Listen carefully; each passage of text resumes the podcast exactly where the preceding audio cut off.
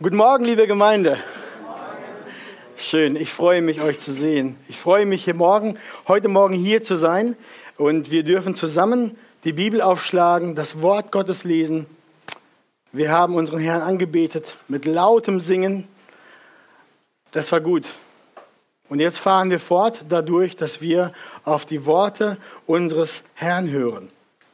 Heute haben wir einen Sonntag, an dem wir eine weitere Predigt unserer kleinen Miniserie, unserer Miniserie Anbetung im Gottesdienst hinzufügen.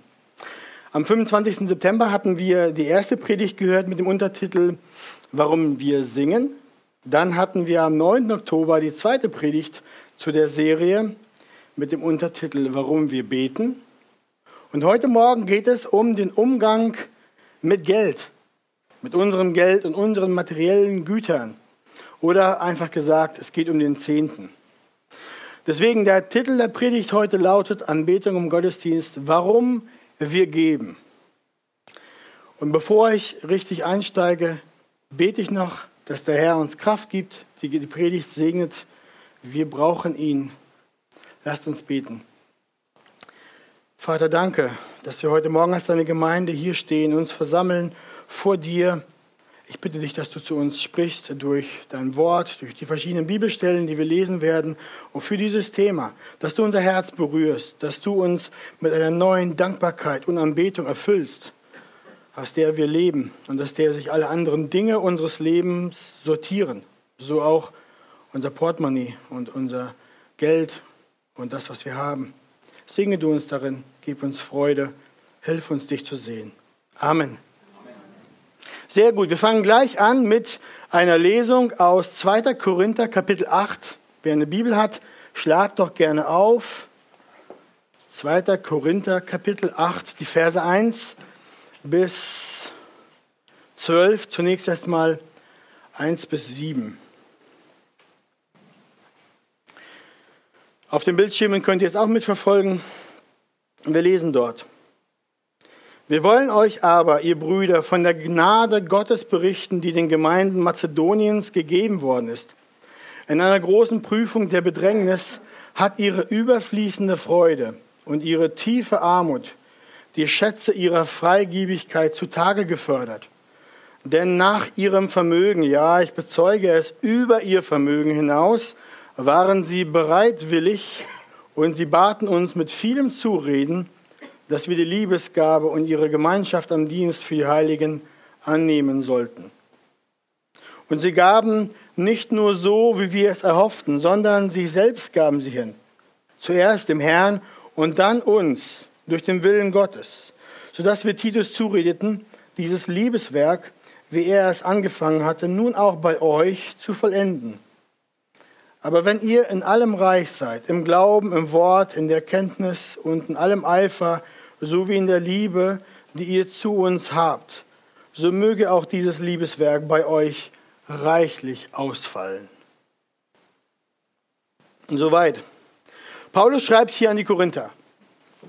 Er erklärt ihnen, dass die Gemeinde in Mazedonien Gottes Gnade gegeben worden ist. Erstaunlicherweise spricht er dann davon, dass die Gemeinde aus ihren Bedrängnissen und aus ihrer tiefen Armut heraus, wegen ihrer überfließenden Freude, Schätze der Freigiebigkeit zutage gefördert hat. Er sogar über ihr Vermögen hinaus zutage gefordert hatten, gefördert. Und sie baten Paulus auch, bitte nimm es mit, diese Gabe. Paulus stellt den Korinthern das Bild der mazedonischen Gemeinden als ein Vorbild vor Augen. Die Schrift stellt uns heute Morgen dieses Beispiel vor Augen. Paulus sagt dann weiter, Vers 7, aber wie ihr in allem reich seid, im Glauben, im Wort, in der Erkenntnis und in allem Eifer, sowie in der Liebe, die ihr zu uns habt, so möge auch dieses Liebeswerk bei euch reichlich ausfallen. Kapitel 8 und Kapitel 9 im zweiten Korintherbrief handeln von der Geldsammlung für die Gemeinde in Jerusalem, die in Not geraten war. Paulus hatte in Mazedonien von den Gemeinden eine Liebesgabe dazu erhalten und schrieb nun an die Korinther, um diese vorzubereiten, damit sie auch Zeit hätten, zurückzulegen und zu sammeln, um dann den Geschwistern in Jerusalem auch zu helfen, dadurch, dass sie was beiseite legen. Zu diesem Text werden wir gleich noch mehr sagen und zurückkommen. Ihr habt ja mitgekriegt, dass wir nun in dieser kleinen Predigtserie über Anbetung im Gottesdienst beim Zehnten angekommen sind. Warum predige ich jetzt über die Sammlung für das Reich Gottes? Oder wie Paulus es nennt, die Liebesgabe. Was hat das mit Anbetung zu tun? Am Ende der Predigt hoffe ich, dass wir darauf eine Antwort haben, wie das zusammenpasst. Wir fangen heute gleich an mit Punkt 1, der lautet die Praxis des Gebens. Dazu möchte ich zunächst ein paar Bibelstellen zusammenfassen aus dem Alten Testament für euch Bibelstellen zeigen, die dieses Thema so umreißen. Über die Praxis des Gebens des Volkes Gottes. Im Alten Testament, wisst ihr, sollte Gottes Volk die ersten zehn Prozent von allem ihrem Einkommen Gott geben. Das galt für ihre Erträge vom Feld, das galt aber auch für ihre Tiere und für alles, was sie hatten. Diese Praxis existierte schon, bevor Gott das in Mose, durch Mose im Gesetz verankerte. Wir lesen in 1. Mose Kapitel 14, ganz am Anfang, als Abraham Melchisedek trifft, den Priesterkönig, dass er was tut. Aber Melchisedek, der König von Salem, brachte Brot und Wein herbei. Und er war ein Priester Gottes, des Allerhöchsten. Und er segnete ihn und sprach, gesegnet sei Abraham von Gott, dem Allerhöchsten, dem Besitzer des Himmels und der Erde. Und gelobt sei Gott, der Allerhöchste, der deine Feinde in deine Hand gegeben hat. Und Abraham gab ihm den Zehnten von allem. Viel wäre zu sagen zu diesem Text. Es genügt zu erwähnen, dass Melchisedek in Hebräer 4 wieder auftaucht, wo der Schreiber dort deutlich macht, dass dieser Melchisedek ein Zeichen war, ein Fingerzeig auf den kommenden Christus, der der letzte, perfekte und ewige hohe Priester ist. Nur so viel dazu gesagt, aber ihr seht, Abraham gibt ihm den Zehnten, bevor Gott das im Gesetz verankert hat. Dann sehen wir im Gesetzbuch, mit Mose formalisiert Gott das Zehnte geben in das Gesetz und er regelt dadurch, dass durch den Zehnten der Tempel bewirtschaftet wird, oder zunächst die Stiftshütte, bewirtschaftet wird und die Priester und Leviten versorgt sind, so dass diese den, den Opferdienst in der Stiftshütte verrichten können. Soll ich mich nochmal verbinden? Ah, okay. Wir lesen dazu die Stelle aus 3. Mose 27, die Verse 30 und 32. Dort sagt Gott, alle Zehnten des Landes, sowohl der, von der Saat des Landes als auch von den Früchten der Bäume, gehören dem Herrn. Sie sind dem Herrn heilig. Und was den ganzen Zehnten von Rindern und Schafen betrifft, von allem, was unter dem Hirtenstab hindurchgeht, soll jeweils das zehnte Tier dem Herrn heilig sein. Und dann auch in Mose, 4. Mose 18, 21. Und siehe, so habe ich den Söhnen Levis alle Zehnten in Israel zum Erbteil gegeben für ihren Dienst, den sie tun, den Dienst an der Stiftshütte. Ihr seht aus diesen paar Stellen, dass das Volk Gottes es vom Herrn im Alten Testament explizit aufgetragen hatte, bekommen hatte, den Zehnten zu geben den Zehnten zu geben, sodass der Dienst in der Stiftshütte und am Tempel gehen und geschehen konnte. Das Volk nahm das auch wirklich ernst und haben das auch gegeben über die meisten Strecken ihrer Geschichte. Wir sehen dann ins Neue Testament hinein, die Hohepriester, die Pharisäer hatten so ein strenges Verständnis davon, dass sie so auf die Spitze trieben, dass sie sogar von ihren Kräutern und von ihrem Gemüse im Garten jeweils den Zehnten gaben. Matthäus 23, 23 spricht Jesus das an. Und dann kommt Jesus im Neuen Testament, von dem wir wissen, dass er die Schrift erfüllt. Und er löst dieses Verständnis nicht auf und sagt, das ist Quatsch, was ihr macht. Er tat es nicht beiseite. Er lehrte im Gegenteil sehr viel über unser Geld und unsere Besitztümer. Über Geld, über Reichtümer. Wir sehen auch im Neuen Testament, wenn wir mal das Thema lernen, studieren, es gibt sehr viele Bezüge im Neuen Testament zum Zehnten. Aber was wir nicht finden werden, ist ein Gesetz oder ein Gebot, dass es dem Christen explizit aufträgt, den zehnten Prozent des Einkommens zu geben. Und wenn wir dies versäumen, dies uns zu einer Sünde wird. Das finden wir im Neuen Testament nicht. Aber das Neue Testament zeichnet sehr wohl die Erwartung an die Gläubigen ab, dass diese geben, damit die Arbeit in der Gemeinde und am Reich Gottes vorangeht und ermöglicht wird, damit die, die darin arbeiten, unterstützt werden. Schaut mal, gleich nach der Geburtsstunde der Gemeinde, was passierte da? Die Gemeinde wuchs, 5000 Leute und mehr waren zusammen und wir lesen dann Apostelgeschichte 2, 42 bis 47. Und sie blieben beständig in der Lehre der Apostel und der Gemeinschaft und im Brotbrechen und in den Gebeten. Das kennen wir. Das ist Versammlung, ein Gottesdienst. Alle Gläubigen waren aber beisammen und hatten alle Dinge gemeinsam. Sie verkauften die Güter und Besitztümer und verteilten sie unter alle, je nachdem einer bedürftig war. Und jeden Tag waren sie beständig und einmütig im Tempel und brachen das Brot in den Häusern, nahmen die Speise mit Frohlocken und Einfalt des Herzens. Sie lobten Gott und waren angesehen bei dem ganzen Volk. Der Herr aber tat täglich die zur Gemeinde hinzu, die gerettet werden. Das Bild der ersten Gemeinde Fast nebensächlich wird erwähnt, dass die Leute ihre Hab und Gut verkauften, weil sie sahen, dass Geschwister Not hatten und diese stellten sie dadurch ab. Keine große Abhandlung darüber. Das ist ihnen einfach so in den Kopf gekommen. Habe ich was? Der andere hat nichts? Dann, dann tue ich was dafür. Wir sehen, die Gläubigen waren beständig in der Lehre, sie waren beisammen und sie brachten das, was sie hatten, dazu, um einander zu helfen und die Gemeinde wuchs. Wir sehen auch aus anderen Stellen, wie Gott die Gemeinde lehrte, dass sie ihre Leiter, die, die vorangehen in der Arbeit im Reich Gottes, dass sie diese Leute systematisch finanziell unterstützen sollten. Ähnlich wie es im Alten Testament war bei den Leviten, die den Tempeldienst verrichteten.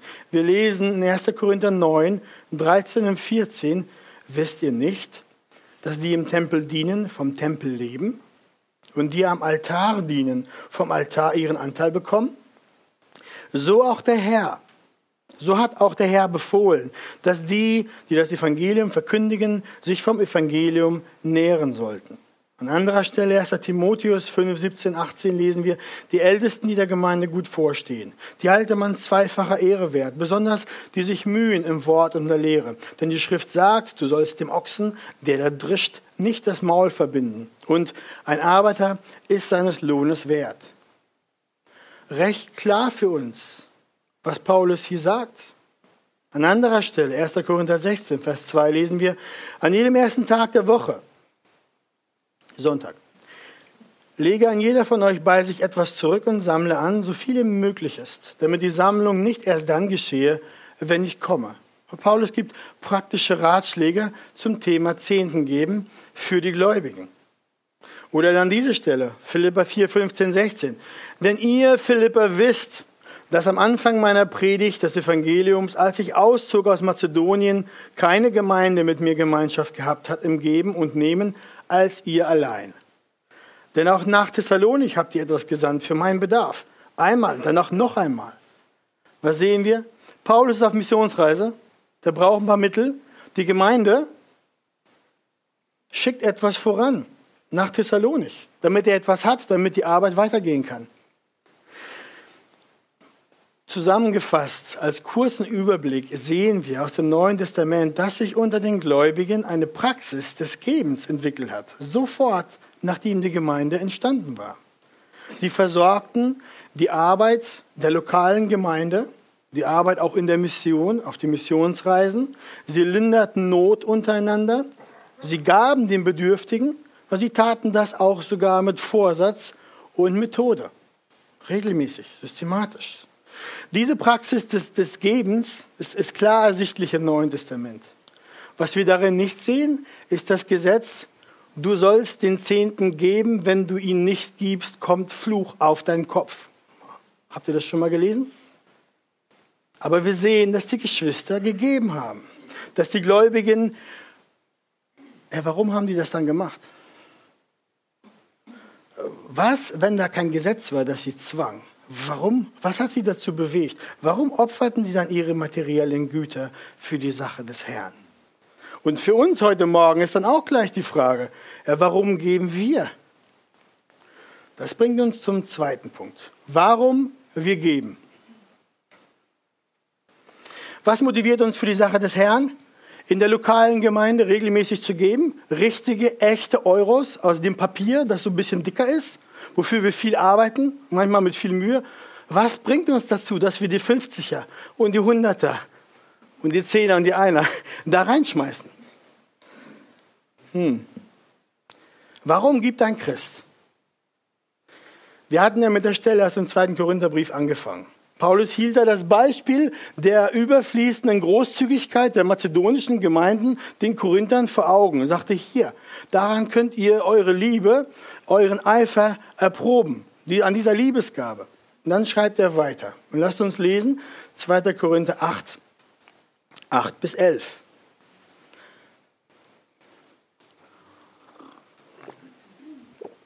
Ich sage das nicht als Gebot, schreibt er, sondern um durch den Eifer anderer auch die Echtheit eurer Liebe zu erproben. Denn ihr kennt ja die Gnade unseres Herrn Jesus Christus, dass er, obwohl er reich war, um euretwillen arm wurde, damit ihr durch seine Armut reich würdet. Und ich gebe hierin einen Rat. Es ist gut für euch, weil ihr nicht nur das Tun, sondern auch das Wollen seit vorigem Jahr angefangen habt, dass ihr jetzt auch das Tun vollbringt damit der Bereitschaft des Willens auch das Vollbringen entspricht aus dem, was ihr habt. Was lesen wir hier? Paulus trägt den Korinthern das Sammeln einer Liebesgabe nicht als Gebot auf. Aber er schreibt ihnen darüber, dass, durch die, dass dadurch die Echtheit ihrer Liebe erprobt wird, sozusagen, um sie im Guten herauszufordern, ihre Liebe zu erproben. Und jetzt kommt Vers 9. Was schreibt er da? Er sagt, denn ihr kennt ja die Gnade unseres Herrn Jesus Christus. Was meint Paulus da? Er erinnert die Christen in Korinth an das Evangelium.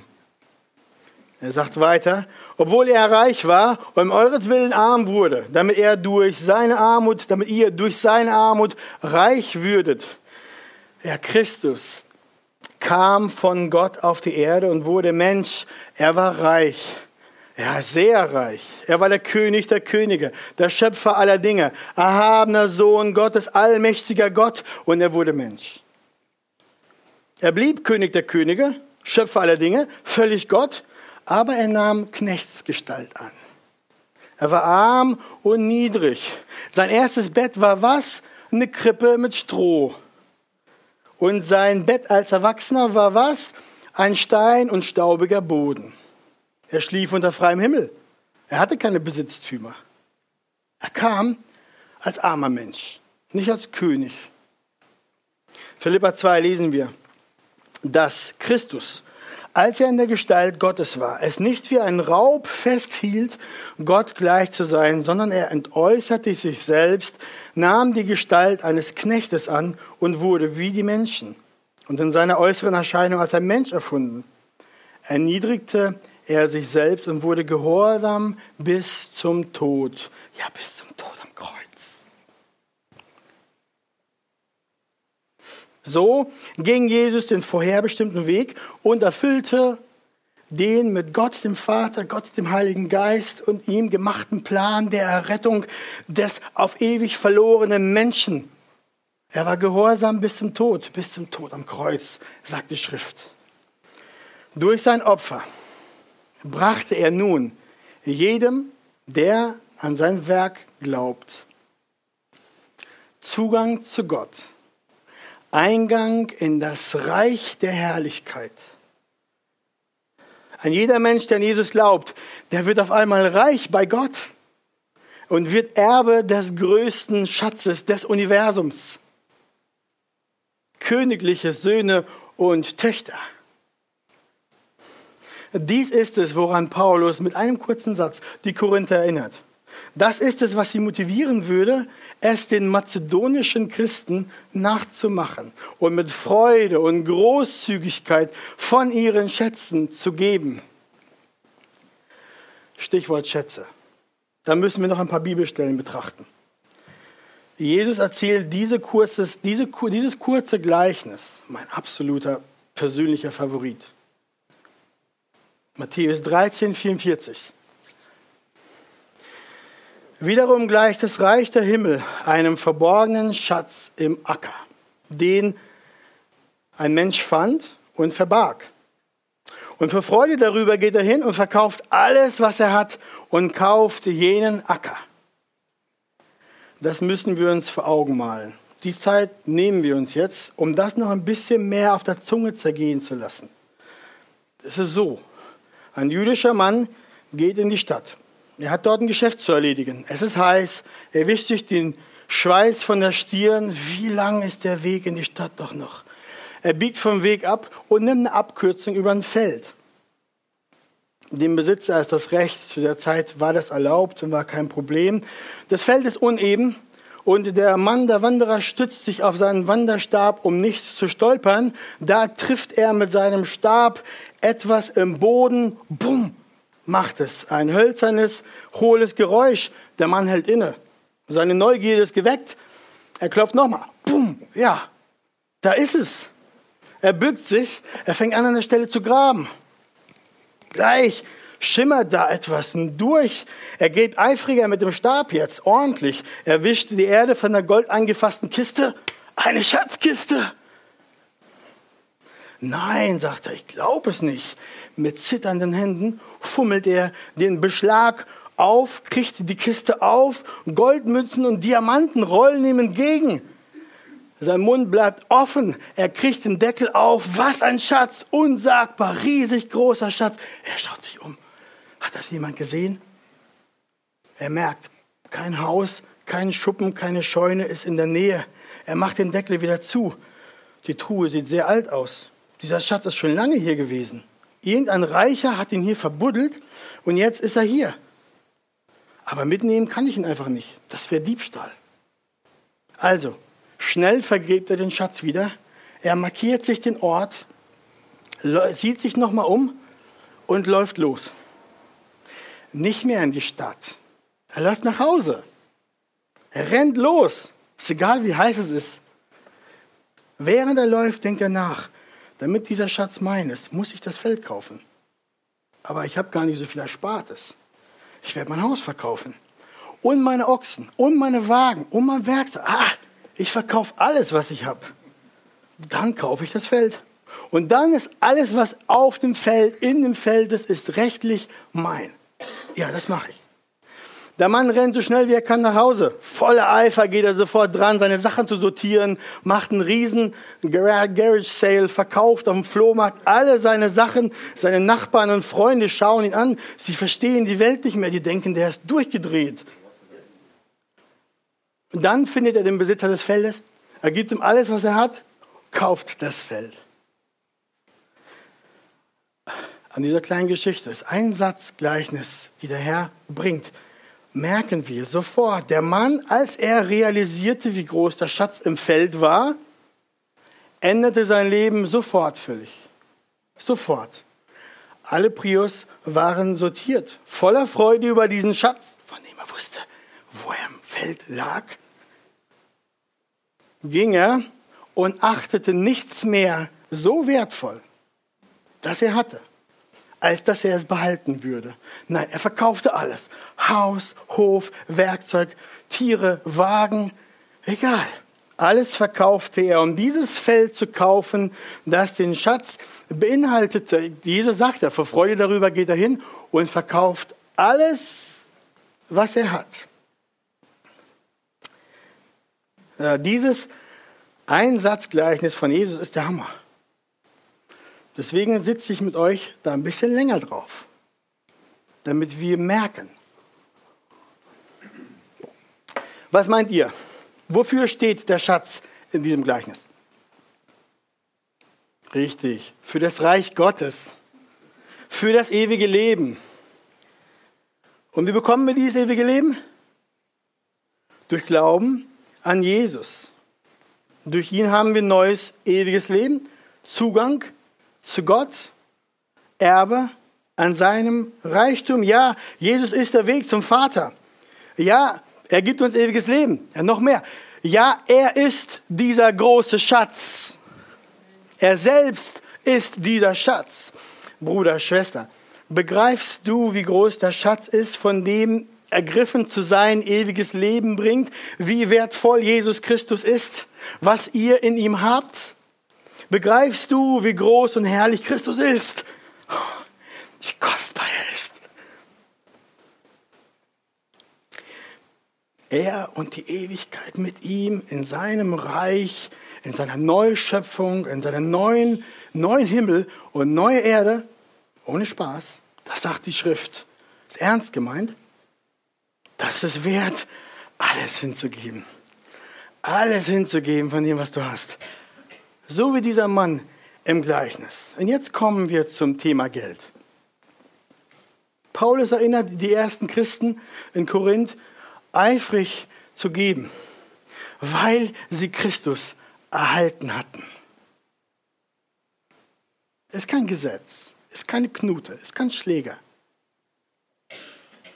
Und in der Tat sieht man, dass die Christen durch das Hören des Evangeliums, dadurch, dass sie errettet und verändert wurden, auf einmal großzügig wurden und ihre materiellen Güter nicht mehr klammerten und horteten wie der Drache Smaug, sondern sie wurden großzügig, schätzten es gering, gaben es auf. Jesus hatte die Jünger ja gelehrt vom reichen Narren. Lukas 12, 16, 21. Das Feld eines reichen Mannes hatte viel Frucht getragen.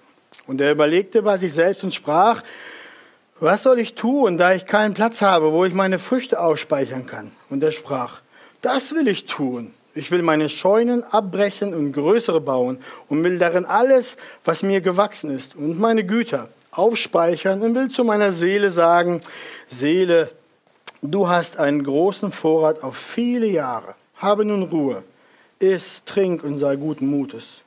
Aber Gott sprach zu ihm, du Narr, in dieser Nacht wird man deine Seele von dir fordern und wem wird gehören, was du bereitet hast. So geht es dem, der für sich selbst Schätze sammelt und nicht reich ist für Gott, sagt Jesus. Materielle Güter, die Schätze dieser Welt sind nichts wert vor Gott. Wenn du, Mensch, nicht reich bist für Gott, dann wirst du alles verlieren. Wenn du dein Leben darauf fokussierst, wie dieser reiche Bauer, deine Scheunen voll zu stopfen und deiner Seele vorzulügen, dass nun alles schick ist, aber nicht an Jesus glaubst, dann bist du nach der Bibel ein Narr. Denn deine Seele hat von all dem Schnickschnack nichts. Sie bleibt arm bloß und für Gott verloren. Das materielle Zeugs ist nicht der wahre Schatz, der in Ewigkeit gilt. Christus ist der wahre Schatz, der in Ewigkeit gilt. Ohne ihn bist du arm dran. Es ist egal, wie gut dein Konto beladen ist und wie viele Autos du in der Garage hast. Du bist ohne ihn bettelarm dran, verlorener, armer Bettler. Als John D. Rockefeller, einer der reichsten Männer Amerikas, starb, hinterließ er ein Riesenvermögen. Nach seinem Tod fragte jemand seinen Buchhalter, wie viel Geld hat John hinterlassen? Der Buchhalter antwortete ganz verdutzt, äh, äh, alles. Nichts von diesen Gütern der Erde können wir in den Himmel mitnehmen. Wir sagen ja auch, das letzte Hemd hat keine Taschen. Wenn du nicht Christus hast, dann hast du nichts.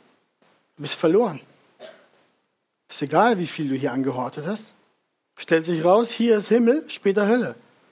Schlecht gelaufen. Viele Leute haben hier Hölle und nachher nochmal Hölle.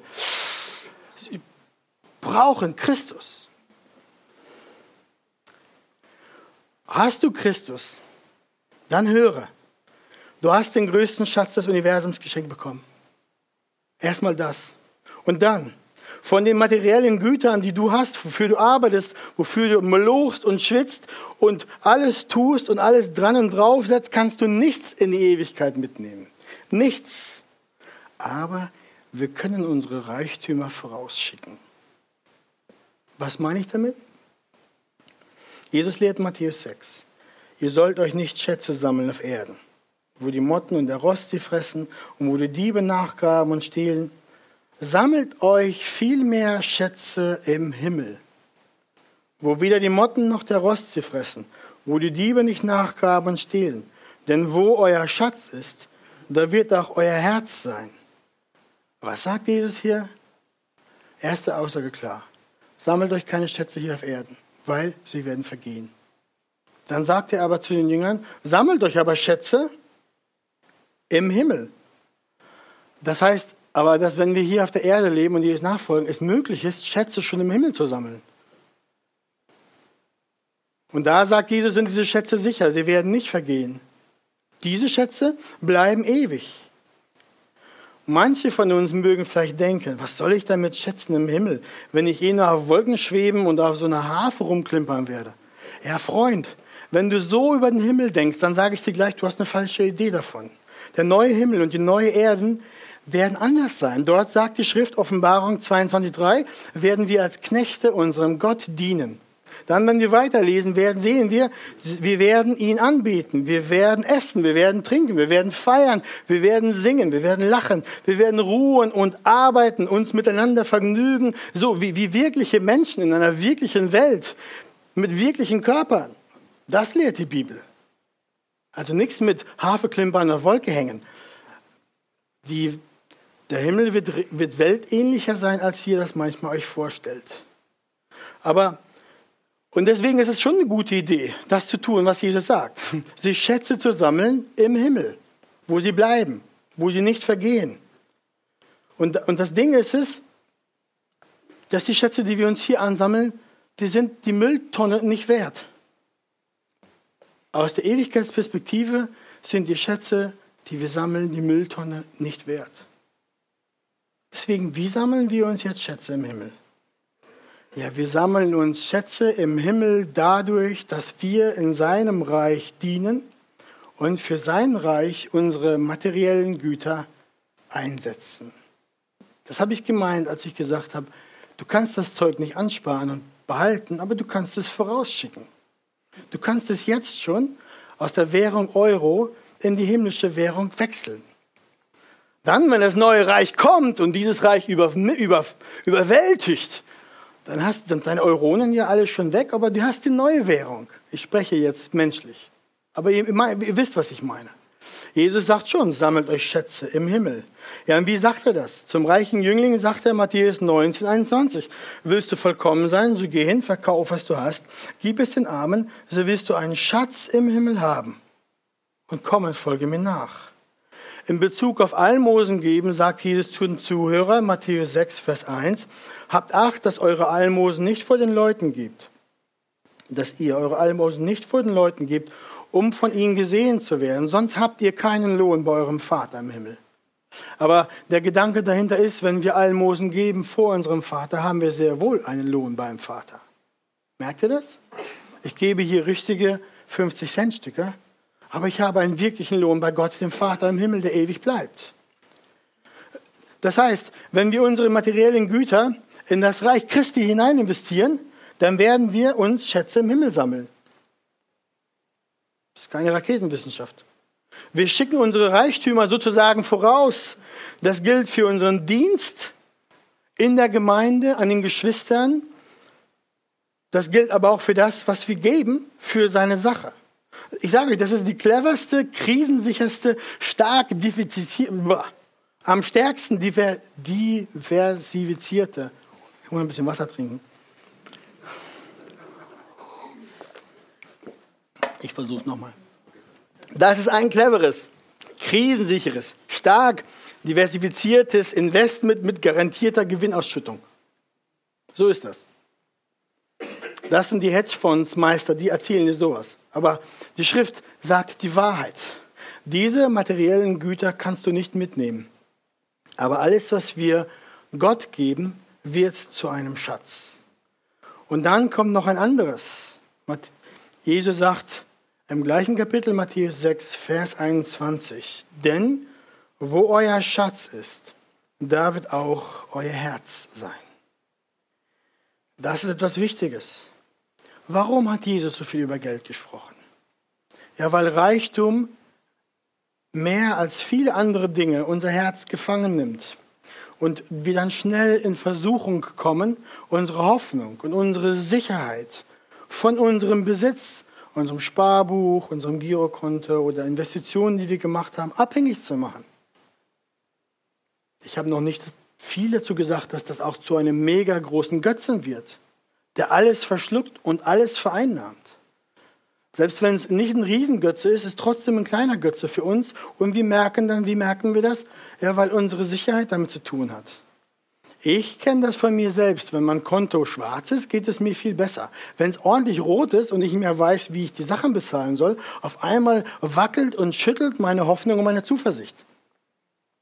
Ist Gott kleiner geworden, wenn mein Konto rot wird als vorher? Nein. Aber dieses, diese Sache zeigt sofort, wie klein mein Glaube oft ist und wie das so ist, dass ich doch an den Mammon meine Sicherheit gehängt habe, an, an die Reichtümer, die ich habe, an mein Haus, Hab und Gut. Jesus wusste das und deswegen sagt er ganz klipp und klar, da wo euer Schatz ist, da wird auch euer Herz sein. Das ist ein, ein Ding, wo wir unser Herz testen müssen. Worauf ruht mein Vertrauen? Oder anders, drehe ich mich jetzt schon so schnell und so stark auf eine bestimmte Art und Weise, weil ich mir Schätze sammle, weil ich mir ein Paradies auf Erden bauen will, weil ich investiere und alles, was ich gebe und habe, gebe ich, damit ich reich werde, damit es mir irgendwann mal gut geht. Dann bist du wie dieser, bist du wie dieser Bauer. Du klopfst die Scheunen voll, versäumst aber, dass deine Seele reich ist. Ihr könnt, ihr könnt steinreich sein und eure Seele kann reich sein bei Gott. Das ist möglich. Sage ich nichts Unmögliches, dass ihr alle bettelarm sein müsst. Aber die Schrift sagt ganz klar, 1. Timotheus 6, 9 bis 10, denn die, welche reich werden wollen, fallen in Versuchungen und Fallstricke und viele törichte und schädliche Begierden, welche die Menschen in Untergang und Verderben stürzen. Denn die Geldgier ist ist eine Wurzel alles Bösen. Etliche, die sich ihr hingegeben haben, sind vom Glauben abgeirrt und haben sich selbst viel Schmerzen verursacht. Das Wort Gottes ist klar. Obacht. Gab es reiche Männer und Frauen in der Bibel? Gottes, ja klar. Abraham, David, viele. Lydia, im Neuen Testament. Aber der, der Punkt ist trotzdem klar. Wo unser Herz ist, wird unser Schatz sein. Reichtum bringt viele Fallen und Versuchungen, bringt Begierden auf in uns, mit denen wir untergehen werden, wenn nicht Gottes Gnade. Deswegen höre du heute auf die Lehre Jesu. Der sagt, dass wir uns Schätze im Himmel, im Himmel sammeln sollen und nicht hier auf Erden. Da du ja weißt, dass diese Welt vergeht, suche es, dir Schätze im Himmel aufzusammeln, einzusammeln und nicht hier. Mit unseren Schätzen ist das so eine Sache. Unser Herz ist immer da, wo unser Schatz ist. Das heißt, wenn du so lebst, dass du in das Reich Gottes hinein investierst, dann zeigt sich dein Herz, dass dir die Sache Gottes wichtig, sehr wichtig ist. Und du alles, was du nur entbehren kannst, dazu gibst. Wenn du aber andersrum lebst und viel chillst und ein bisschen kleckerlich wenig oder gar nicht gibst, dann offenbart es dein Herz, dass dein Reichtum und dein Herz woanders ist. Unser Leben, insbesondere das Geld, zeigt immer, wo unser Schatz ist. Investierst du viel ins Reich Gottes? Ich spreche hier nicht von einem monatlichen Betrag. Ist es dein Verlangen, reich zu sein bei deinem Herrn? Wir lesen 1 Timotheus 6, 17 bis 19, wie Paulus dort anordnet, das Wort Gottes ordnet dort an, den Reichen in der jetzigen Weltzeit gebiete, nicht hochmütig zu sein, auch nicht ihre Hoffnung auf die Unbeständigkeit des Reichtums zu setzen, sondern auf den lebendigen Gott, der uns alles reichlich zum Genuss darreicht. Sie sollen Gutes tun, reich werden an guten Werken, freigebig sein, bereit mit anderen zu teilen, damit sie das ewige Leben ergreifen und so für sich selbst eine gute Grundlage für die Zukunft sammeln. Was ein guter Vers. Ihr merkt hier, das Wort Gottes sagt uns ganz klar, lege deine Hoffnung nicht auf die Unbeständigkeit des Reichtums, sondern auf den lebendigen Gott. Wir sehen aber auch, dass er uns reichlich gibt zum Genuss da. Habt ihr das gemerkt? Unser Gott ist überfließend, er ist gut. Er gibt dir gerne eine gute Matratze für guten Schlaf. Er gibt dir auch gerne ein warmes Haus und ein gescheites Auto, das nicht dauernd kaputt geht. Du gibst dir auch gerne einen Urlaub und auch gutes Essen mit deinen Freunden. Das ist alles nicht falsch. Versteht mich nicht falsch. Aber er will unser Herz haben, so dass wir mit dem, was er uns schenkt, es gut verwalten und es für ihn einsetzen. Unser Herz kann nie kalt sein, wenn es meinem Bruder schlecht geht und ich schwimme da im Fett und Öl wie eine Made im Speck. Das kann nicht sein. Geschwister, setzt eure Hoffnung auf euren lebendigen Gott, der uns versorgt und nicht auf das trügerische Geld. Werdet reich an guten Werken, seid freigebig, teilt bereitwillig, weil ihr Gottes geliebte und erlöste Kinder seid. Dadurch werdet ihr euch eine gute Grundlage in der Zukunft bauen. Ja, ihr habt Schätze vorausgeschickt. Euer Herz schlug für das Reich Gottes, für das kommende Reich. Deswegen zum Schluss. Geben in Form von finanziellen Mitteln, in Form vom Zehnten, ist kein Gebot im Neuen Testament, aber dennoch eine Praxis der Gläubigen. Das Neue Testament gibt uns auch keinen Prozentsatz, 25 Prozent, 15, 10, 5, sondern ein Prinzip des freudigen Gebens. Über sogar über das, was wir eigentlich haben. Also mit großer Freizügigkeit. Das Herz eines Kindes Gottes gibt gerne, weil es das größte Geschenk aller Zeiten erhalten hat. Jesus Christus. Und durch ihn ewiges Leben, durch ihn Gemeinschaft mit Gott, Zugang zu ihm in seiner neuen Schöpfung. Das heißt, die Motivation, Gott mit unseren Gaben zu dienen, ist ein Herz der Liebe und der Dankbarkeit, nicht des Zwangs. Warum geben wir am Sonntag? Oder durch unsere Überweisung? Ja, weil wir den größten Schatz des Universums gefunden haben. Jesus Christus. Weil wir wissen, dass Gott uns aus seiner Gnade alles geschenkt hat und mit ihm auch alles, was wir haben, gehört ihm. Wir gehören ihm mit, mit Haut und Haaren und mit allem unserem Konto und mit unserem Haus. Alles gehört ihm. Wir sind Verwalter. Deswegen geben wir aus einem Herzen der Dankbarkeit und der Liebe, nicht der Pflicht. Da geben wir aus einem Herzen der Freude, weil wir wollen, weil wir wissen, dass wir, was wir hier auf die Kante legen, das können wir eh nicht halten. Was wir dem Herrn geben, das ist gesichert für immer. Wir lieben Jesus und wir lieben seine Gemeinde. Und darum bringen wir unsere Gaben Sonntag für Sonntag. Und damit ist das Opfer am Sonntag auch ein Akt der Anbetung ein Akt des Dankes. Es ist eine weitere Gelegenheit, mit unseren Gaben Gott zu ehren, ihm zu geben, mit viel oder mit wenig auszudrücken, dass wir seine Erkauften ihm gehören und dass er gut zu uns ist. Er hat uns alles anvertraut. Und darum, die 10% sind ein biblischer Richtwert. Ist ein Anfang. Ist ein guter Anfang. Wir sind eingeladen, mit Freude viel mehr zu geben.